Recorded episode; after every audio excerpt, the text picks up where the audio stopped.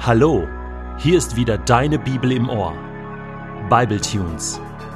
Jeden Tag Momente mit der Bibel und mit dem ewigen Gott. Der heutige Bible Tune steht in Prediger 4, Vers 17 bis Kapitel 5, Vers 6 und wird gelesen aus der Hoffnung für alle. Besinne dich, bevor du zum Tempel Gottes gehst. Geh nur hin, wenn du wirklich auf Gott hören willst. Das ist viel wertvoller als die Opfer der Unverständigen, denn sie wissen nicht, worauf es ankommt, sie merken nicht, wenn sie Böses tun. Denk erst nach, bevor du betest, sei nicht zu voreilig, denn Gott ist im Himmel und du bist auf der Erde, also sei sparsam mit deinen Worten. Man sagt doch, wer zu geschäftigt ist, träumt bald unruhig, und wer zu viel redet, sagt leicht etwas Dummes. Wenn du vor Gott ein Gelübde abgelegt hast, dann zögere nicht, es zu erfüllen. Menschen, die leichtfertige Versprechungen machen, gefallen Gott nicht. Darum tu, was du ihm geschworen hast. Besser du versprichst gar nichts, als dass du ein Versprechen nicht hältst.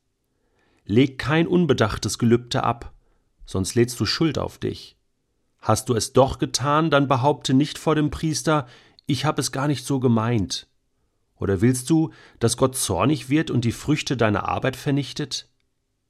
Wer viel träumt, träumt manches Sinnlose, und wer viel redet, sagt manches Unnütze. Du aber begegne Gott mit Ehrfurcht.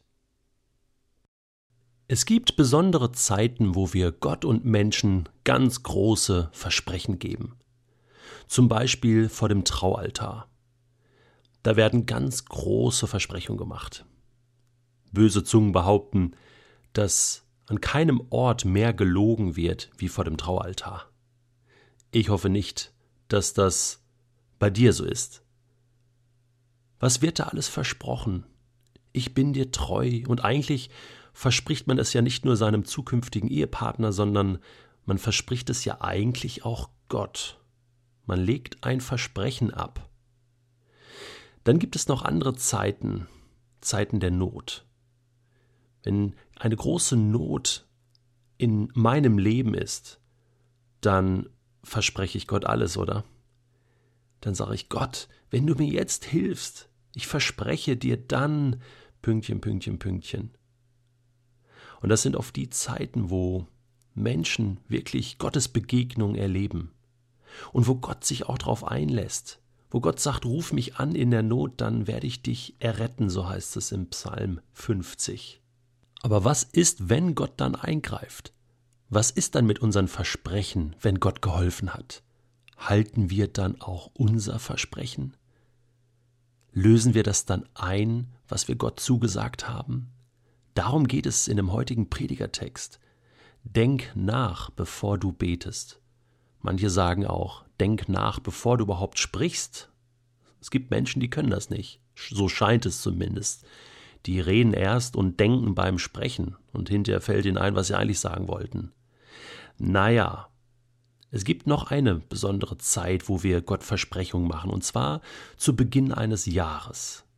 Das eignet sich sehr gut. Neues Jahr, neues Spiel, neues Glück, und dann versprechen wir Gott so einiges. Und der Prediger ermahnt uns, achte darauf, was du Gott versprichst. Was sagst du da überhaupt? Mit wem redest du da überhaupt? Und hältst du das wirklich, was du Gott versprochen hast? Wie kannst du das nachprüfen? Am besten sollte man das aufschreiben, was man Gott versprochen hat, auf einen Zettel irgendwo an die Wand hängen, wo man stetig kontrollieren kann, Mensch, stimmt, das habe ich Gott ja versprochen. Und dass einem das im Sommer auch noch einfällt, und im Herbst und dass man am Ende des Jahres auch nachprüfen kann, kontrollieren kann, ja, was ist daraus geworden? Habe ich mein Versprechen umgesetzt, gehalten? Ich meine, du musst das ja nicht tun. Das sagt der Prediger auch. Bevor du dein Versprechen nicht halten kannst, versprich lieber gar nichts. Das ist besser, als Gott zu sagen, hey, dies und jenes will ich tun oder nicht tun und dann passiert das gar nicht. Dann machst du dich schuldig dann hast du an höchster Stelle etwas versprochen, was du gar nicht hältst. Und dann machst du Gott zornig. Du beleidigst Gott. Du sagst, Gott, das will ich tun und du machst es gar nicht. Du forderst vielleicht sogar seine Hilfe ein und er legt sich krumm für dich. Aber eigentlich willst du es gar nicht. Du setzt es gar nicht um. Und der Prediger sagt, das ist nicht sinnvoll. Das ist Gott nicht würdig. Denk nach, besinne dich. Jesus geht ja in die ähnliche Richtung, wenn er in seiner Bergpredigt über das Gebet spricht und sagt, geh nicht irgendwo auf die Straße und plapper herum und, und mach nicht viele Worte in deinem Gebet.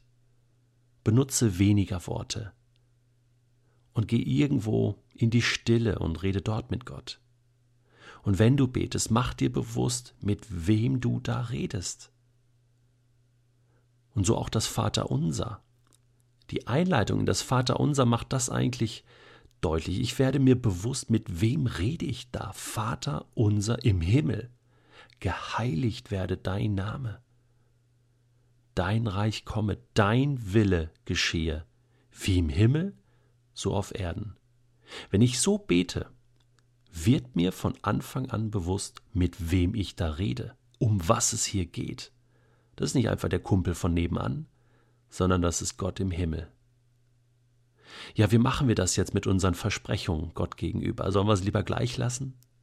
Wir haben das als Familie gemacht, vor ein paar Tagen, zusammengesessen und ganz locker überlegt, okay, was wünsche ich mir in diesem Jahr und was wünsche ich mir nicht? Und das war gut. Das bedeutet nicht gleich, dass man Gott ein Riesengelübde ablegt. Aber trotzdem haben wir ganz konkret für viele Sachen beten können. Wir haben unsere Wünsche formuliert und im Herzen aufgeschrieben und wir werden uns als Familie gegenseitig an unsere Wünsche erinnern und füreinander beten. Und das kannst du auch. Tu dich am besten mit jemandem zusammen und dann mach Gott deine Versprechungen und schreib's auf. Dann kannst du nachprüfen, was du Gott gesagt hast oder gefragt hast dann weißt du auch, ob Gott dein Gebet erhört hat. Denke nach, bevor du betest.